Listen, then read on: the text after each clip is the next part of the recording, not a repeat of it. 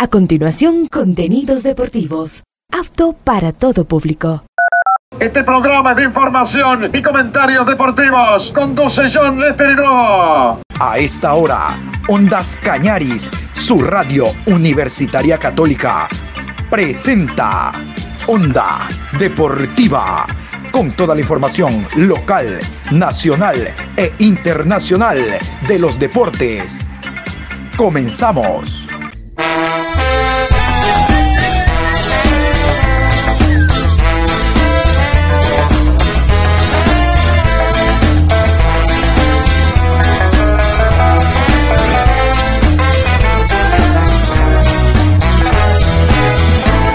Ahora vamos a bailar para cambiar esta suerte. Si sabemos gambetear para ausentar la muerte. Vamos a bailar para cambiar esta suerte. Si sabemos gambetear para ausentar la muerte. Hola, ¿qué tal? ¿Cómo les va? Qué gusto saludarlos. Aquí estamos en la programación Onda Deportiva, iniciando este nuevo mes. Hoy 1 de noviembre, programa 1308 a lo largo del día. Ya estamos en un nuevo mes, ya estamos en un nuevo mes, el mes de noviembre, mes número 11 dentro de nuestro calendario. Vamos a continuación a hablar del deporte internacional. A segunda hora hablaremos de el equipo del Macará que no tiene técnico. Fue el primero en ascender de la B a la A y es el primero en quedarse sin técnico para el próximo año porque ha renunciado Boris Fiallos. Todo eso se los vamos a contar en la programación. E iniciamos con el deporte internacional. En Onda Deportiva llegó el momento de un repaso del deporte internacional. Sí, señores, Deporte Internacional para Americanos 2023. Vamos con todos los detalles a continuación. Vamos a hacer un recuento de las medallas que nuestros atletas han conseguido hasta el día de hoy en su participación en Santiago 2023. América de pie. Santiago La ciclista riobambeña terminó con éxito la temporada 2023. Hablamos de Miriam Núñez con la medalla de plata en la prueba de ruta de los Juegos Panamericanos de Santiago. Miriam Núñez se ha caído decenas de veces, pero una de sus virtudes ha sido el saber levantarse enfrentar los obstáculos e incluso superarlos. No ha sido fácil, pero la fortaleza mental, el apoyo de sus familiares y amigos, así como el de la empresa privada, ayudaron a apaciguar los malos momentos. Para Miriam Núñez, este año fue especial. En febrero se consagró campeona nacional de contrarreloj. Luego compitió en eventos en España, Italia y en el Panamericano de Ruta en Panamá, antes de disputar la Vuelta a España femenina. Al principio de año la pasé un poco mal porque tuve una recaída del accidente. El tema de acelerar un proceso para mejorar a la final me jugó en contra, pero hice la Vuelta a España y la terminé. Tras más competencias en España y el Mundial de Ciclismo en Escocia, la Río Bambeña fue protagonista en el Giro de la Toscana y en el Tour de Alardeche. Poco a poco lució con mayor aplomo y confianza en la ruta. Además, sus piernas respondieron y eso le permitió competir a nivel de élite. Su mejor momento lo atravesó en la Volta a Portugal. Allí ganó dos etapas, obtuvo el título de la montaña y fue segunda en la general, una actuación histórica para el ciclismo femenino ecuatoriano. Volvió la Miriam estratégica, inteligente y capaz de pisar el acelerador en los momentos justo su mejor versión. Y apenas un mes y cinco días después de su hazaña en Portugal, la ciclista de 29 años dijo presente en los Juegos Panamericanos, pero no lo hizo con el mejor ánimo. Solo 48 horas antes de su viaje a Santiago, su abuelo falleció. Aún así, Miriam Núñez tuvo que digerir la noticia lo más pronto posible y subirse a una bicicleta para entrenar y preparar la carrera. Son muchas cosas las que me han pasado por la cabeza. Primero, el hecho de perder a un ser querido y asimilar que tengo que estar en competencia. Fue duro, además, por alejarme de mi familia. Pero su profesionalismo y dedicación salieron a flote y Miriam se presentó en la contrarreloj individual, aunque terminó en el último lugar. Lejos de justificar su resultado, la ecuatoriana cree que la muerte de su abuelo la afectó en la concentración, incluso no tenía una bicicleta para la contrarreloj, pero eso era un trazado que le convenía, además de que venía con ritmo de competencia en este tipo de pruebas, gracias a las carreras en Europa. Tenía que estar atenta a las fugas, subir a un buen ritmo y acelerar sobre el final, y así lo hizo. Una vez en el podio, Miriam Núñez tuvo un cruce de sentimientos, por un lado la satisfacción de la medalla, pero por el otro el vacío de la pérdida de su abuelito. Aquí las declaraciones de Miriam Núñez y su dedicatoria de su medalla para su familiar. América de pie.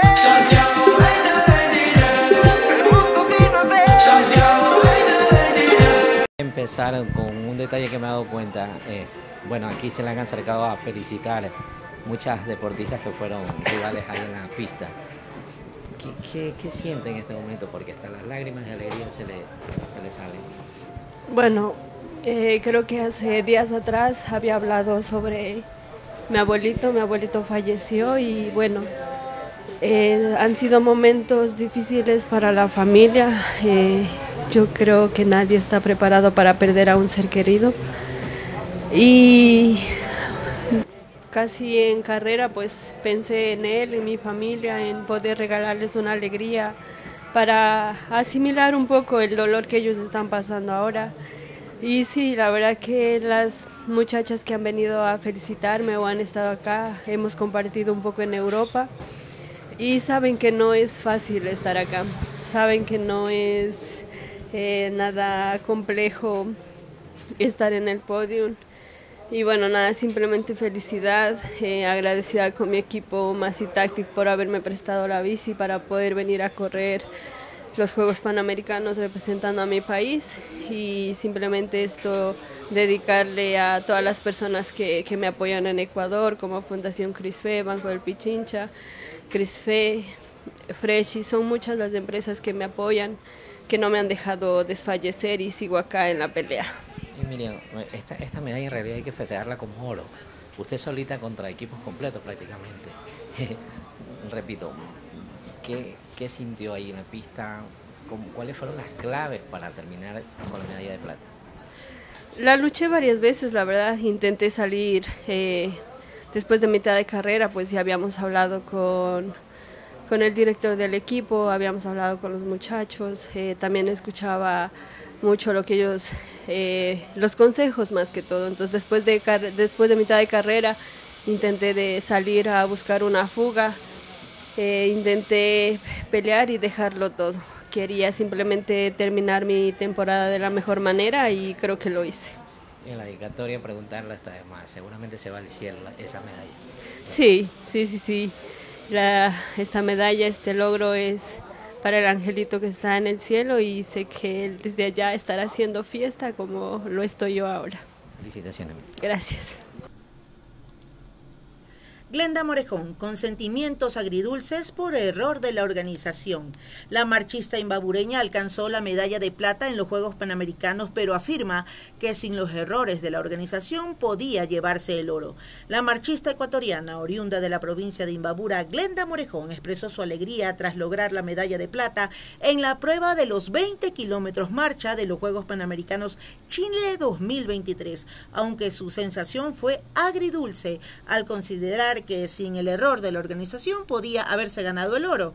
La atleta entró este 29 de octubre en la meta tras la peruana Kimberly García, que dominó en todo momento una prueba sacudida por la polémica, ya que hubo un error de medición en el circuito construido en el Parque O'Higgins, en el centro de Santiago de Chile.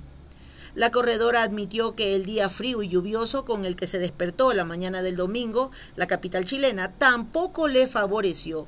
Bueno, sé que la medida no está correcta y creo que si hubieran sido más kilómetros, más vueltas, podría haber alcanzado a Kimberley la medalla de oro. Pero estoy muy feliz de haber conseguido la medalla de plata para mi país, explicó Glenda. Vamos a escuchar sus declaraciones. América de pie.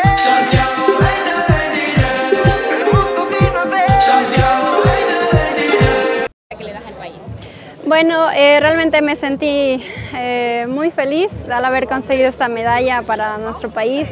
Eh, son mis primeros Juegos Panamericanos adultos y realmente fue una experiencia muy bonita, nueva y estuvo, el clima estuvo mucho frío, pero realmente tuve todas las herramientas necesarias para poder afrontar esta competencia y dar todo de mí hasta el final. Si hubieran habido los 20 kilómetros, alcanzábamos a, la campeona del mundo. Sí, sí, realmente ya al pasar el primer kilómetro me di cuenta que estaba mal porque pasamos a 3.48 y en mi mente tal vez dije, tal vez al final nos digan falta dos vueltas o algo más, ¿no? Dependiendo de la distancia que, nos faltara, pero, pero bueno, eh, eh, sí pensé que si es que nos hacían dar esas tres vueltas más que faltaba, pues sí teníamos chance de, alcanzar a Kimberly y poder obtener la medalla de oro. Pero también eso me deja con confianza para la siguiente prueba que va a ser la siguiente semana, el relevo mixto con Daniel Pintado y poder pues pelear ahí la medalla de oro. Bueno, nosotros vimos los tiempos de verdad que nos quedamos atónitos por los varios récords mundiales, nos dijeron el tema de la medición. En todo caso, ¿tú sí vas mejorando tus tiempos?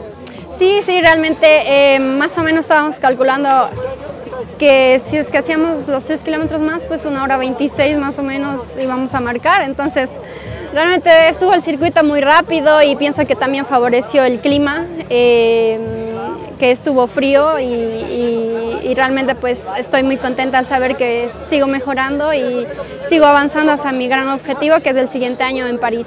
¿A quién le dedicas esta medalla? Bueno, primeramente dedico a Dios, eh, a todo mi Ecuador querido, a, mi familia, a mi padre que está aquí eh, y a mi novio también que vino a verme, a mi suegra, a mi hermana también y pues a todo el Ecuador, a todos los jóvenes, a todos los niños, decirles que esta medalla es fruto de, un gran proceso que llevo en el, en el atletismo, en la marcha decirles que, está llena de mucho esfuerzos, lágrimas también, eh, mucho trabajo duro y pues mucha perseverancia y confianza en uno mismo, decirles que nunca se rindan y pues desearles todo lo mejor a todo el resto del equipo ecuatoriano que les queda por competir. Ecuador obtuvo otra medalla en judo en los Panamericanos gracias a la actuación de Celinda Corozo, la deportista tricolor que justamente cumplió ese día 25 años, avanzó hasta las semifinales donde cayó ante la cubana Idelanis Gómez. Luego, en la pelea por el bronce, Corozo se enfrentó a la brasileña Alexis Wilrich y la derrotó por Ipón. Es la segunda medalla para nuestro país en esa disciplina, luego de la de bronce conseguida por Juan Pablo Ayala en los 60 kilogramos. Con este resultado, Ecuador sigue sumando medallas. Escuchemos a la atleta Celinda Corozo. América de pie.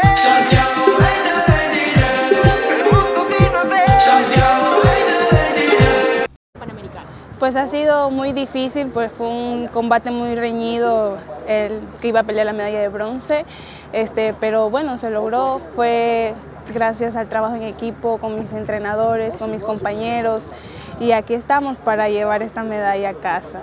¿Cómo ha sido cada uno de los combates? Creo que son tus primeros Juegos. Sí, son mis primeros Juegos Panamericanos. Eh, cada uno de mis combates fueron muy difíciles porque como yo he dicho, todos los que estamos aquí eh, estamos por algo, fuimos los clasificados, eh, fuimos los mejores, entonces pues eso se demostró en el tatami. Fue muy difícil, muy complicado mi primer combate como el segundo y, y el bronce, que gracias a Dios me lo llevo en este día muy especial para mí porque es mi cumpleaños. Sí, entonces pues el mejor regalo. Es el mejor regalo. Entonces, mejor regalo. Esa medalla ¿a quién se la dedica? Primero se la dedico a mi hijo que está en casa, que me estaba viendo. Eh, también se la dedico a mi madre y a mi padre que ya no se encuentra en este mundo, que a él siempre le pido que me dé fuerzas para seguir cuando estoy compitiendo. Y también se la dedico a mis compañeros, que sin ellos esto no, no sería nada. Mi entrenador también, muchas gracias de verdad también por confiar en mí, todos, cada uno de todos los ecuatorianos que se encuentran ahí apoyándome. En serio, muchísimas gracias. Esto va para todos ustedes echarle fuerza a tus compañeros que continúan, ¿no? Sí, y también tenemos otra competencia que es el día martes, que es por equipo, también es muy importante. Así que pues esto sigue, esto continúa, esto recién empieza. Tercer oro para Ecuador en los Juegos Panamericanos. David Hurtado en los 20 kilómetros marcha se quedó con el primer lugar de esta disciplina en Santiago de Chile, donde se desarrollan estos Juegos. El ecuatoriano fue el primero en clasificarse a los Juegos Olímpicos de París 2024. Hurtado está atravesando por su mejor momento. Esto lo demuestra en cada paso que da sobre el pavimento.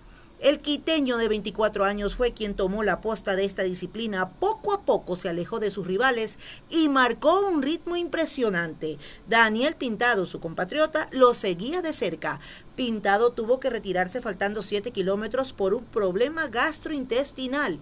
Ecuador sigue demostrando que en marcha es una potencia con atletas de un nivel superlativo. Con esta presea dorada Ecuador sigue sumando y ya son cuatro oros en las generales. Escuchemos a nuestro campeón, David Hurtado. La atención de los hinchas ecuatorianos durante los Juegos Panamericanos normalmente se centran en disciplinas más tradicionales como el ciclismo, las pesas o la marcha. Sin embargo, uno de los deportes que más podios ha conseguido en estos Juegos ha sido el pentatlón moderno. Los atletas ecuatorianos compitieron en cinco pruebas en esta disciplina y obtuvieron tres medallas. Claramente esto es un trabajo de un día a día, no de un día para el otro. Con solo 22 años, Andrés Torres se ha convertido en el líder de la selección ecuatoriana de pentatlón moderno. El quiteño viene obteniendo grandes resultados en los últimos años y llegó a Santiago con mucha ambición. El pentatleta, quien fue campeón de los Panamericanos Junior en el 2021 y el Campeonato Panamericano del 2022, venía a pelearle de frente a frente a los más grandes del continente. Sin embargo, el ecuatoriano que no tuvo el inicio esperado en esgrima vino de menos a más y se pudo recuperar en ecuestre y natación. En el run, carrera a pie y tiro, fue donde exhibió su mejor nivel y obtuvo una histórica medalla de bronce.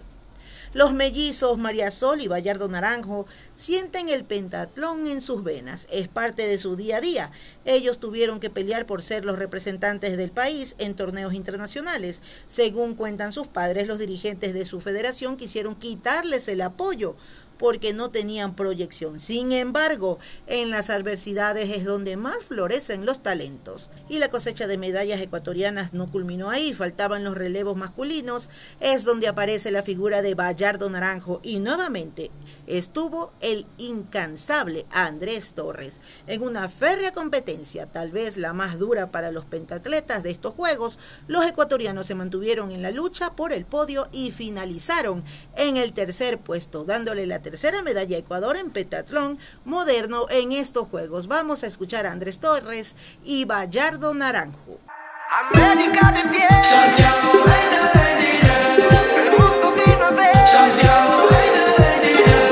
Bueno chicos, una nueva medalla para el país, el pentatlón moderno está imparable. ¿Cómo te sientes Andrés por entregar esta medalla de? Estoy súper feliz, la verdad que me siento muy emocionado de haber alcanzado una medalla en todas las pruebas que he competido aquí y feliz de haber participado. Para ti, Gallardo, al ser tus primeros Juegos Panamericanos, ¿cómo te sientes de obtener esta medalla? Eh, yo me siento increíble porque para hacer mis primeros juegos un resultado como este es algo que poco alcanza. ¿Qué fue lo más difícil de la competencia? ¿En algún momento estuvieron primero? ¿Cómo la manejaron?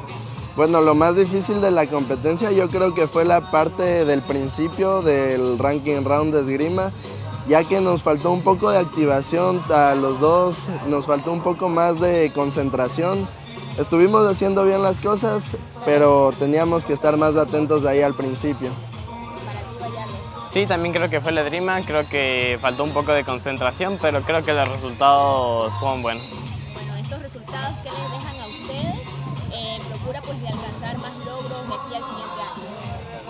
Bueno, de aquí al siguiente año vienen los Juegos Olímpicos. Con una buena preparación, ya lo he dicho, tranquilamente se puede soñar con una medalla en Juegos Olímpicos si nosotros ponemos mucho empeño en la esgrima, preparándonos en esgrima y en el tiro carrera, tranquilamente se puede pelear una medalla en Juegos Olímpicos. Para mí viene entrenar duro para los siguientes juegos y conseguir cupo para los siguientes Juegos Olímpicos. Y, pero sé que por mi edad tengo mucho más por alcanzar. ¿Cuántos años tienes? 16. El ciclista Jonathan Narváez consiguió la cuarta medalla de oro para Ecuador en los Juegos Panamericanos que se desarrollan en Santiago de Chile. El ciclista de Ineos Granadiers se impuso en el sprint final y pudo quedarse con el primer lugar en ruta.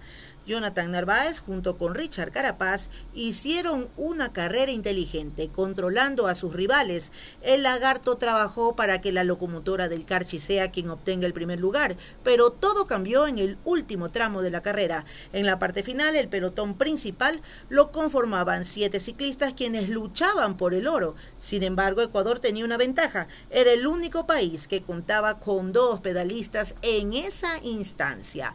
Por eso, Richard Carapaz atacó, pero inmediatamente los demás competidores lo siguieron en la rueda. Sin embargo, no se percataron que por el lado izquierdo llegaba Narváez a toda máquina. De esta manera, Jonathan Narváez se quedó con el oro. Fue una bonita carrera y dimos un lindo espectáculo. Esta victoria le dedico a todos los chicos que están soñando para que no se den por vencidos, dijo después. Escuchemos a Jonathan Narváez. América de Hola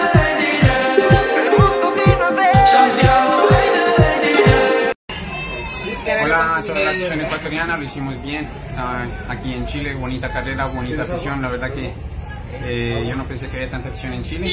Hemos dado un, poquito, un buen espectáculo, aparte de la medalla, así que estamos contentos. Ya trabajaste muy bien con Richard, con el equipo ecuatoriano. Sí, tenemos buena confianza, eh, buen, buen feeling y hemos hecho una buena carrera. ¿A quién le dedicas esta medalla? A todos los ecuatorianos, a todos los chicos que están soñando, que nunca, nunca se den por vencidos, que las cosas llegarán.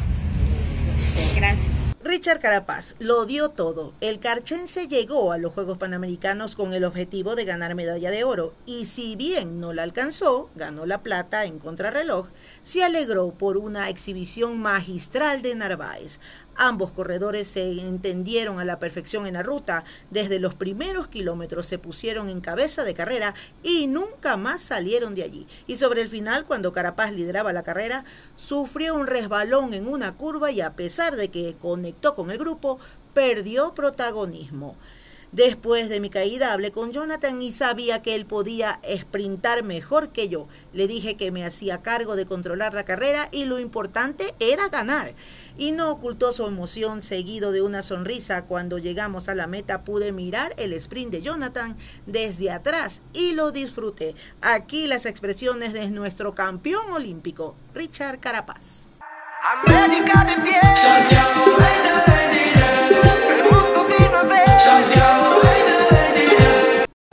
Nada, es, es bonito porque sabemos que hemos tenido un buen resultado después de dos días de competición. Creo que el cerrar de esta manera para nosotros los juegos en ciclismo es súper positivo, ¿no? porque una plata y un oro es, es bastante bueno. Así que súper contentos por el resultado y nada, creo que nos vamos con eso para Ecuador y nada, disfrutar de lo que queda cogiéndole el amor y el gusto al olimpismo que lograste en Tokio y ahora lo logran juntos aquí en Panamericanos.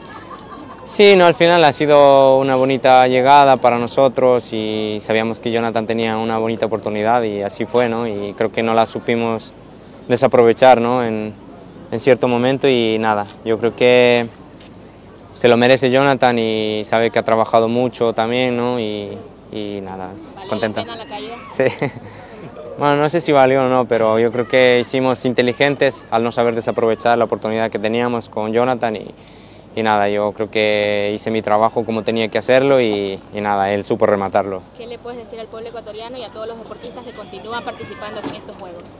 Nada, que sigan soñando, que si sueñan hay que soñar lo más alto posible y, y que todo se puede conseguir. Así que un abrazo y mucho ánimo a todos los deportistas que nos representan en nuestro país.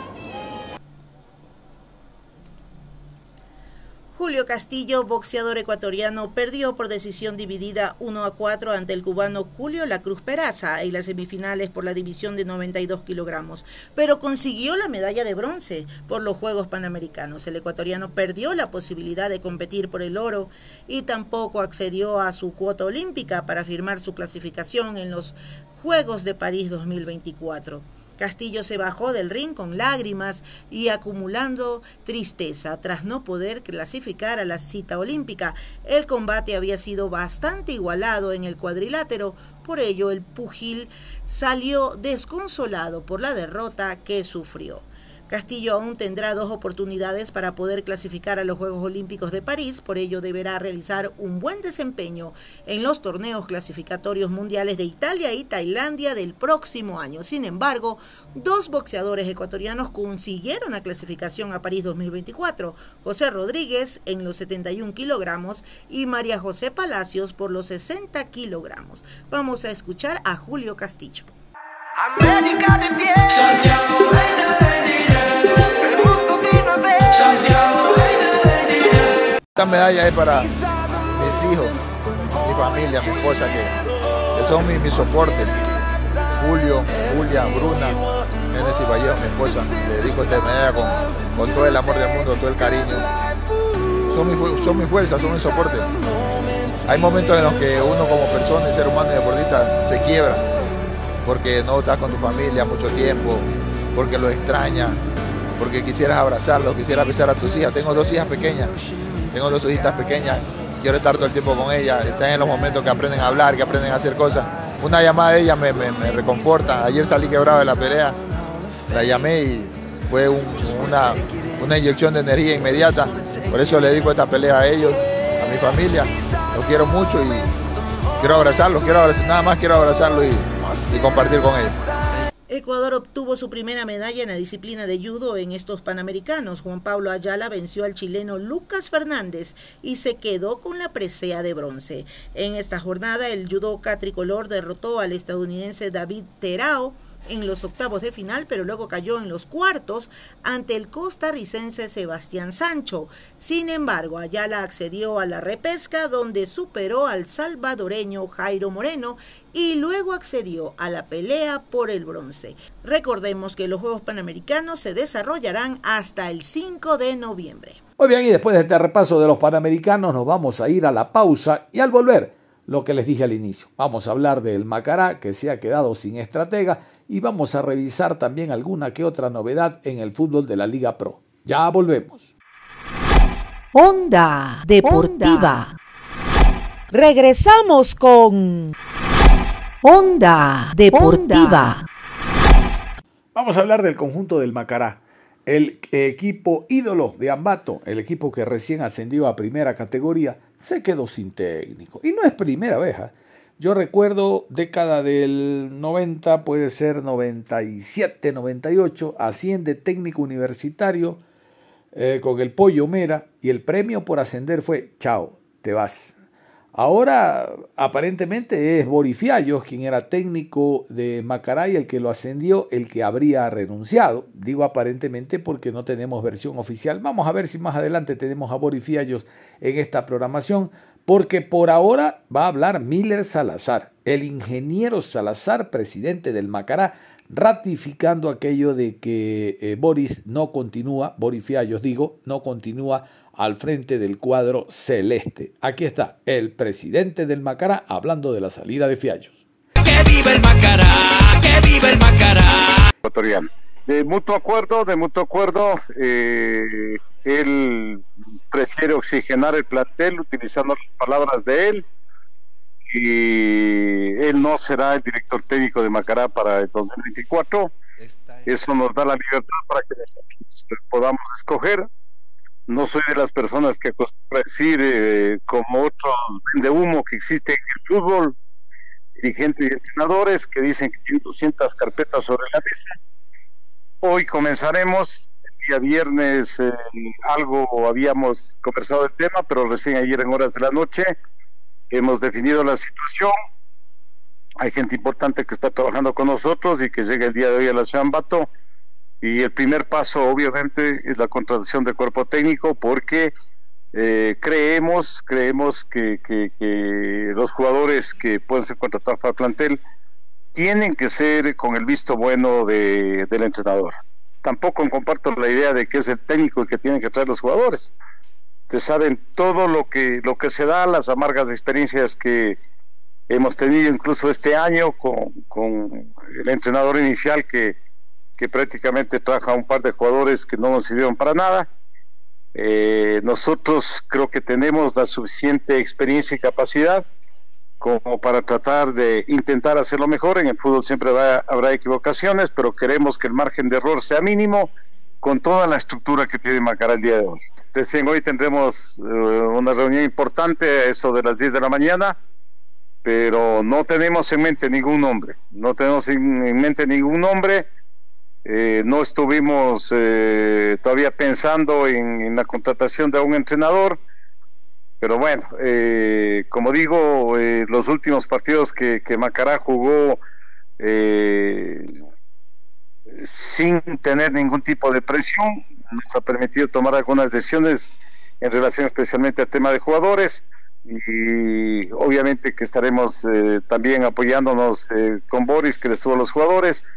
Lo que sí le quiero decir es que la mayor parte de jugadores de Macará saldrá este año, por lo menos 15 jugadores, y eh, nosotros, Carlos, armamos un equipo para la Serie B. Hoy tenemos que armar un equipo para la Serie A, sabemos las exigencias, sabemos la responsabilidad y esperamos hacerlo de la mejor manera, pero contestando su pregunta, no tenemos en mente todavía ningún nombre y comenzamos a barajar desde el día de hoy. queremos tomarnos unos días, ¿no? Que puede ser una semana, 15 días. Eh, es una decisión importante, no hay que equivocarse y no, no, no queremos sentirnos eh, presionados. Como digo, queremos aprovechar eh, este momento en el que al menos no existe la presión de que Macara tiene que jugar, eh, de que hay un partido de fin de semana o entre semana y queremos eh, analizar bien, tener la libertad eh, de, de, hacerlo mejor, siempre buscando el apoyo también de gente que tiene mucho conocimiento en el fútbol. Yo intento que en el equipo existan jugadores que tengan mucha disciplina, mucha responsabilidad. Y yo recuerdo que en la Tacunga, antes del partido que ganamos, les dije que quiero que Macará gane todos los partidos eh, hasta el final y luego de que se consiguió la clasificación, eh, yo creo que hubo muchos jugadores que no, demostraron su profesionalismo y eso nos ha permitido tomar decisiones que la conocerán en las próximas horas. Pero lo único que les puedo decir es que muy pocos jugadores se quedan en Macará. Nosotros tenemos una base, esperamos de los jugadores que terminan su contrato. Creo que nos interesan dos jugadores no más con aquellos jugadores, con jugadores eh, jóvenes que tenemos en el plantel. Nosotros eh, tendríamos más o menos de 13 a 15 jugadores. Eh, luego tendremos que, que, contratar jugadores extranjeros, que por lo menos son 6, que tenemos adelantado muchísimo. Tendríamos 21 jugadores ahí y por ahí unos cuatro jugadores nacionales. Espero armar un equipo con no más de 25 jugadores.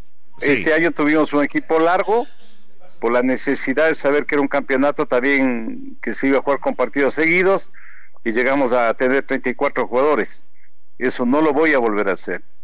Eh, tendremos 25 jugadores y si algún momento necesitamos algún otro jugador, tendrá que subir de reserva de la categoría sub-19, eh, pero eh, el fútbol siempre nos va dejando lecciones y es un aprendizaje diario y obviamente tenemos que, manejar bien el, presupuesto del club.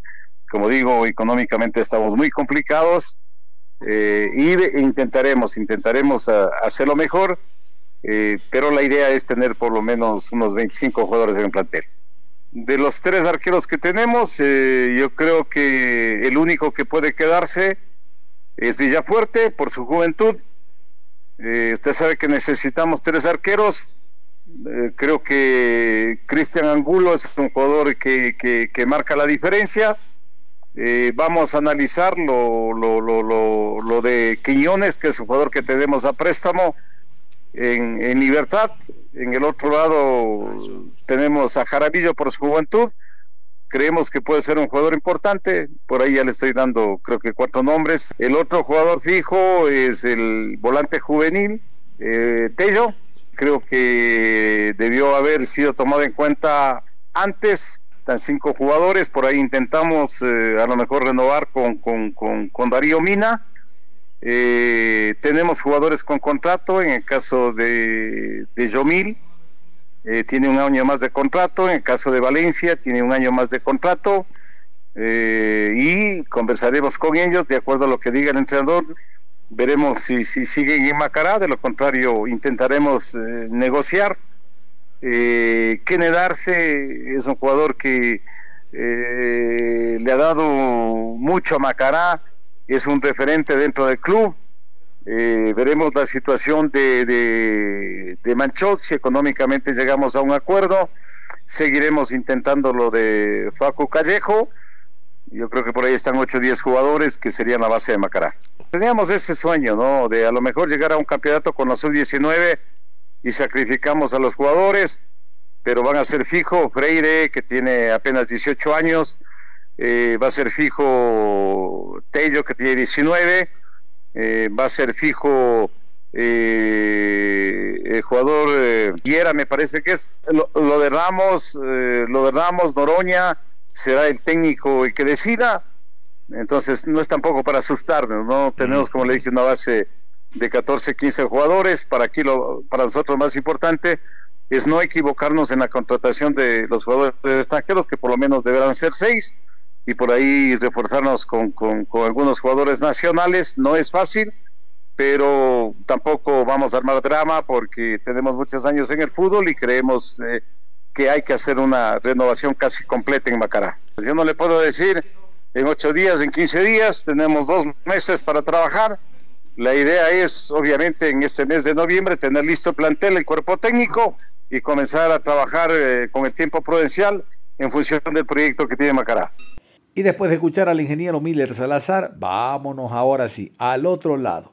Vámonos con esta nota que nos llega desde Ambato en torno a la salida de Boris Fiallos. Aquí se ratifica a través de estas palabras, de este comunicado, de esta noticia, la salida del estratega ecuatoriano. ¡Que viva el Macará!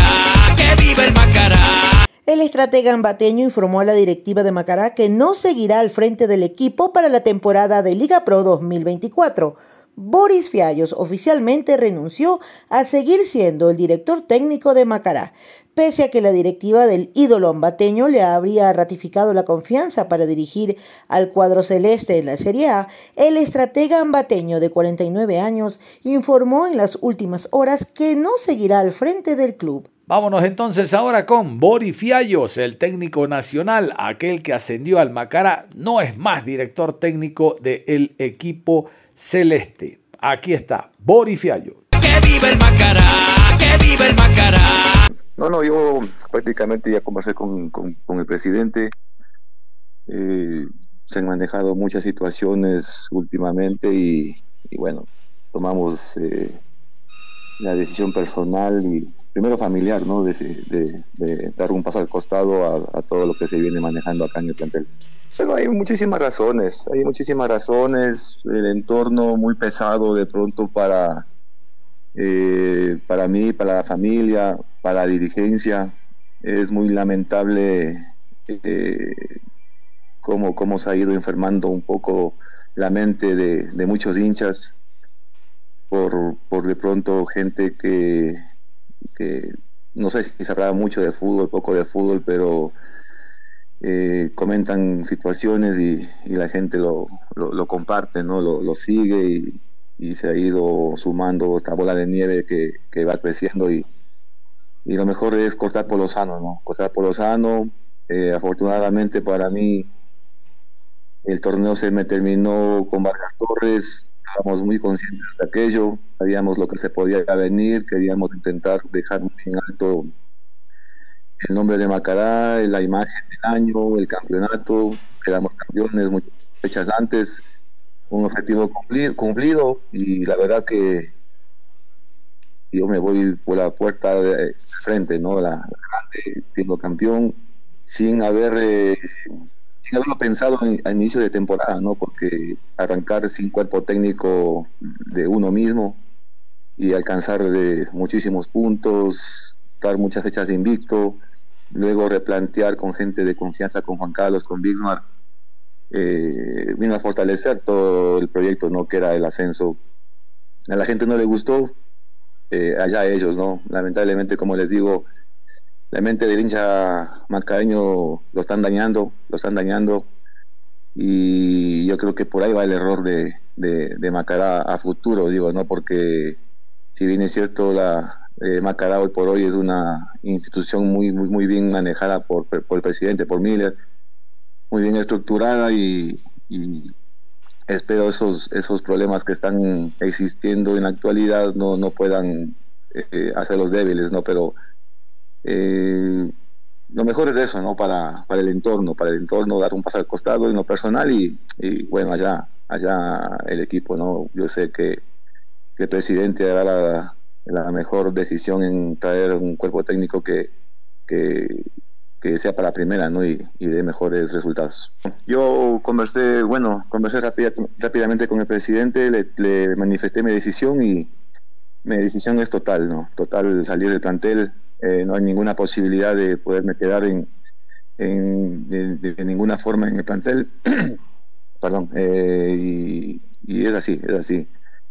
Eh, tenemos que oxigenarnos, tenemos que tomar nuevos aires. Eh, afortunadamente yo soy trabajador del, del, fútbol en muchos eh, aspectos, en, muchos, en muchas categorías, en muchas disciplinas. Tengo mi, mi academia de fútbol y yo no me preocupo por eso. esperemos, esperemos que, que las cosas vayan bien para el club, ¿no? Palabras del presidente, yo siempre le voy a agradecer a, a Miller por, por la confianza de siempre por el apoyo incondicional de, todo el tiempo que hemos estado en Macará. Yo soy, incluso yo soy más antiguo que Miller en Macará. Yo soy de las personas que le sacaron del polvo a Macará cuando jugábamos en segunda categoría, cuando Macará descendió.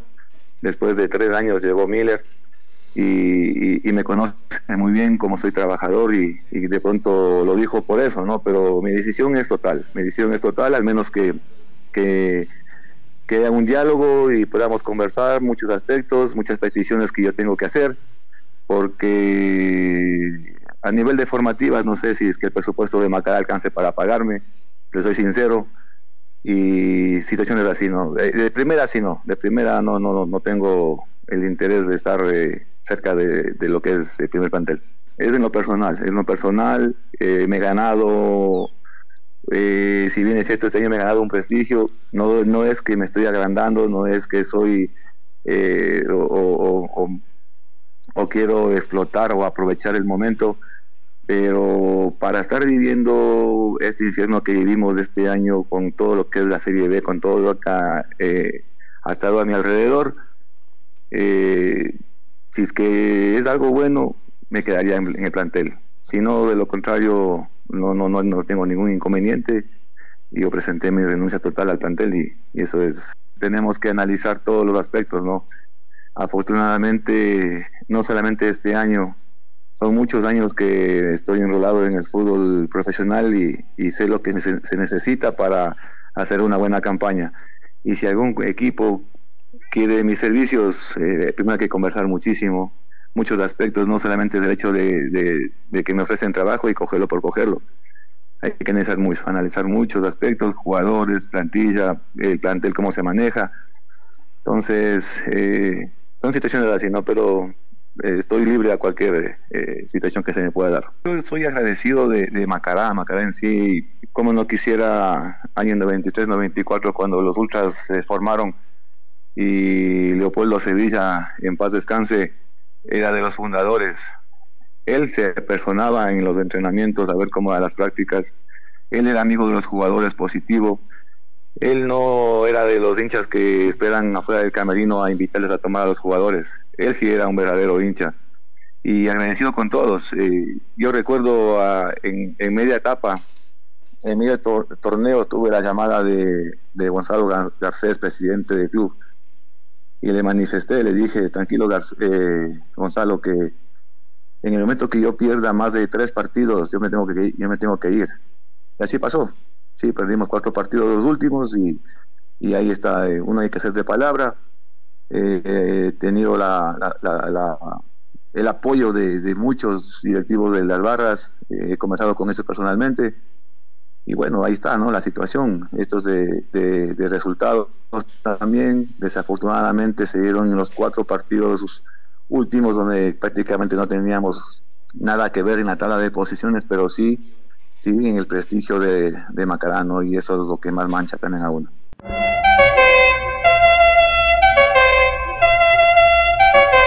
Viva la fiesta de la Atenas del Ecuador con Ondas Cañaris. Les llevaremos el partido Deportivo Cuenca, Sociedad Deportiva Aucas, este viernes desde las 19 horas en el Estadio Alejandro Serrano Aguilar, abriendo la decimosegunda fecha de la Liga Pro 2023. Síganos por nuestras dos frecuencias, 1530 AM y 95.3 FM. Deportivo Cuenca, Sociedad Deportiva Aucas, fecha 12, Liga Pro, desde las 19 horas este viernes. Ondas Cañaris, transmitiendo emociones. Vamos a hablar del sorprendente Delfín, de la victoria por cuatro tantos a cero sobre Mushurruna. Es que la idea es primero ganar y después mejorar gol diferencia, sobre todo equipos como Barcelona, Independiente, Delfín, la misma liga. Delfín tiene los mismos puntos que Independiente, pero con un gol diferencia menor, más 8 Independiente, más 7 Delfín. Y esto producto y gracias a los cuatro goles que le pasó al equipo del Muchurruna. Más adelante escucharemos en rueda de prensa al profesor Guillermo Duró hablando de el clima, el sol, el calor. Evidente, eso pesó, sobre todo en el tramo final cuando se marcó la diferencia a el equipo de Muchurruna, de Ambato, Echaleche, Frío y demás. En el último tramo es que aumentan dos goles más para ganar con solvencia e intentar mejorar gol diferencia. Vamos a ir a continuación con la crónica de este partido. Delfín 4, Cumbaya 0. Delfín venció 4 por 0 como local a Cumbayá por la fecha 11 de la segunda fase de Liga Pro, con tantos en la primera etapa y dos en el tiempo añadido. El equipo cetáceo, a pesar del intenso calor de Manta, impuso su juego desde el arranque del compromiso y obligó a los quiteños se replieguen en su campo. A los 28 y 32 minutos, los locales encontraron los tantos del triunfo gracias a Justin Alman y Alexis Rodríguez. Ya en el complemento, luego de que se añadieran cinco minutos de adición, Franco Costa puso el 3 a 0 luego de una gran jugada de Cristian Penilla, quien luego sería protagonista en el autogol del 4 a 0 final. Vamos a continuación con las alineaciones. Vamos con la alineación primero del cuadro visitante, el conjunto del Cumbayá, que tienen el paturtado al técnico ecuatoriano, uno de los tantos que hay este año en la Liga Pro. Así alineó el Cumbayá. ¡Querido Cumbayá! ¡Querido Cumbayá! Nazareno con el número 28 en el arco, Mina con el 6, Suárez con el 14, 29 para Cifuentes, Montiel con la camiseta número 2, Díaz con el 19, 4, Paredes, Serpa con el 22, Rodríguez jugó con el 5, Batalla con el 11 y Maciero con el número 39. El jugador Melvin Díaz y el técnico el Pat Hurtado, Patricio Hurtado, estuvieron en la rueda de prensa, la cual fue muy breve por aquello de retornar prontamente hasta la ciudad de Quito. Recuerden, el equipo de Cumbayá no está comprometido con el descenso, tampoco con posibilidades de llegar a los primeros puestos, está cumpliendo simplemente este año y entiendo de que en base a la inversión poca que se ha hecho se dará por bien servida la dirigencia. No hay problemas de descenso y ahí están. El próximo año lo más seguro es que vayan a participar. Pat Hurtado y Melvin Díaz. Querido compañía, querido compañía. Profe, bienvenido Melvin, bienvenido. En honor al tiempo porque sé que tienen también que trabajar, eh, eh, viajar, perdón. Voy a hacerle una pregunta y una pregunta, profe. Los últimos tres resultados no, no han sido buenos. Eh, este equipo ha sido muy solvente en defensa y que siempre sobresalía por aquello Hoy tuvo un resbalón muy fuerte acá jugando de local. ¿Cómo explicar aquello? Bienvenido. Gracias. Bueno, gracias. Eh, bueno, la verdad es muy triste, muy doloroso perder de la forma que lo hicimos, eh, más por errores nuestros. Y, bueno, esto es, esto es fútbol.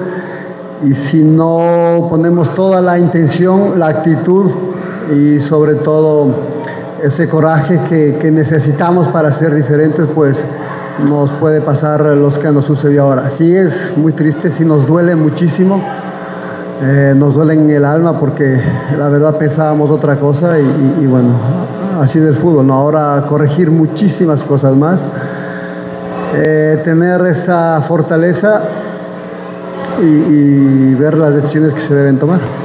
Eh, para Melvin. Melvin, sé que están muy golpeados, se los vio saliendo del campo de esa forma, sé que en el camerino incluso por ahí hubo conversaciones de, de un equipo o un camerino golpeado. Eso te quería preguntar precisamente, ¿cómo estás? ¿Cómo están los muchachos a falta de cuatro fechas para que se termine el torneo? Eh, sí, sabíamos que iba a ser un partido muy difícil.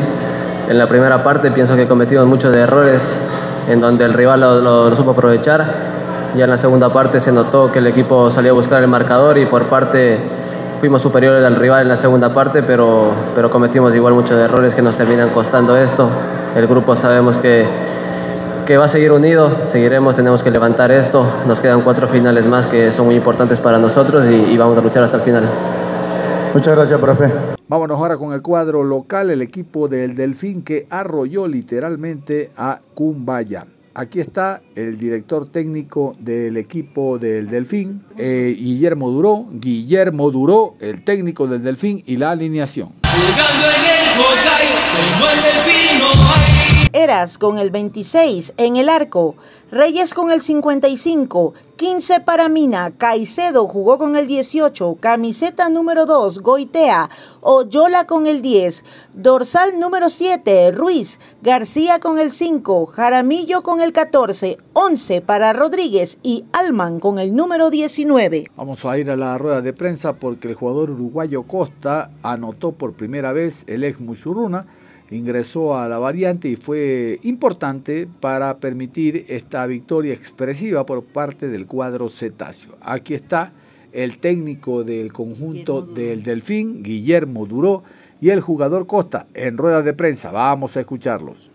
Estuvieron ahí cerquita, ¿no? Eh, bueno, a un gol me parece ya de, de, ser punteros, pero igual, en puntos igualan al, primero, hay que esperar otros resultados de verdad, pero se mantienen en lo más alto de la tabla de posiciones con mucha expectativa de ganar esta etapa. ¿Cómo analiza el resultado de hoy? Bienvenido. ¿Qué tal? Buenas tardes. La verdad que contento por el resultado, por el rendimiento, porque pudimos convertir varios goles que, que nos acercan en la diferencia. Eh, teníamos que sumar, que era lo más importante, pero no fue nada fácil por el horario, por el calor, porque un rival que se te cierra quizás atrás, se me hizo en los primeros 30 minutos difícil entrarle, eh, hasta que abrimos el marcador, eh, y después eh, creo que con los dos goles pudimos manejar la pelota, pudimos bajar los tiempos y, eso nos no facilitó. Así que, bueno, contento porque eh, estamos peleando ahí arriba, estamos peleándole los primeros puestos al, campeón sudamericana, al campeón de la etapa, eh, a los presupuestos, a todos. Entonces, para nosotros es algo importante, estamos haciendo las cosas realmente bien y por eso sentimos una felicidad inmensa. Franco Costa, bienvenido. Franco, eh, tu primer gol con la camiseta del Delfín Sporting Club, jugando en esta cancha, eh, teniendo una oportunidad que tanto ayuda en el aspecto anímico, hablando de lo personal, este primer gol. Hola, buenas tardes. Sí, sí, tal cual. La verdad que, que por ahí en lo personal no, no venía teniendo eh, el mejor momento. uno es consciente de eso, por ahí los minutos que me tocaba ingresar, por ahí uno espera más y por ahí no los estaba pudiendo transmitir pero bueno, el grupo estaba bien, por suerte el grupo trabaja full toda la semana y en los partidos viene haciendo unos muy buenos partidos, por eso se está peleando en la punta. Y bueno, hoy me tocó convertir y quizás me sentí un poco mejor en lo anímico, todo adentro de la cancha, el apoyo de los compañeros creo que, que hoy lo sentí después del gol. Eh, las felicitaciones de todo eso te da confianza y te transmite eh, que, vas a tener una buena semana porque ven el esfuerzo que uno hace en la semana para poder rendir en los partidos y bueno, eso me deja tranquilo y esperemos que de a poco seguir aportándole cosas al equipo.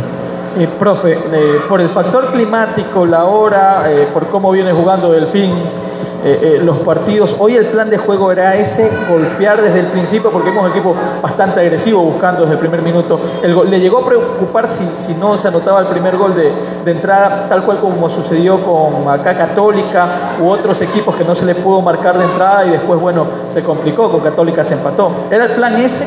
Sí, sí, la verdad que sí, porque son equipos que si no le convertís, eh, crecen y la desesperación en nosotros también va creciendo y, quizás va dejando espacios que no, no estamos acostumbrados. Entonces, eh, te van desarmando. Por eso era importante convertir en el primer tiempo, llevarnos eh, el triunfo al entretiempo y de ahí seguir planificando los segundos 45 que, que creo que, que hasta los cambios han rendido de tal manera que, que pudimos seguir convirtiendo y anímicamente hoy, como dijo Franco, eh, esto le, cae bien al grupo, le cae anímicamente bien a ellos y, bueno, se sienten importantes también.